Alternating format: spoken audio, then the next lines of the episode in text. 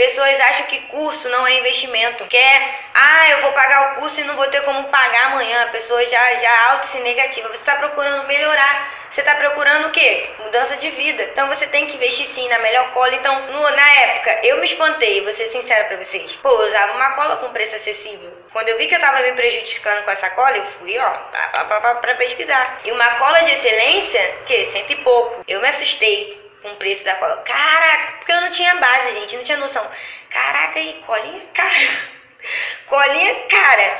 O fio, a qualidade do fio, quando eu comecei a estudar que um, esse fio tufo era ruim, esse fio aqui era bom, a pinça, o removedor, o pé de gel ao invés de ser aquela fitinha. Você investiu tempo, investiu dinheiro, Sim, investiu... então assim, eu, caraca, e que colinha cara, cento e pouco. Mas eu fui e comprei.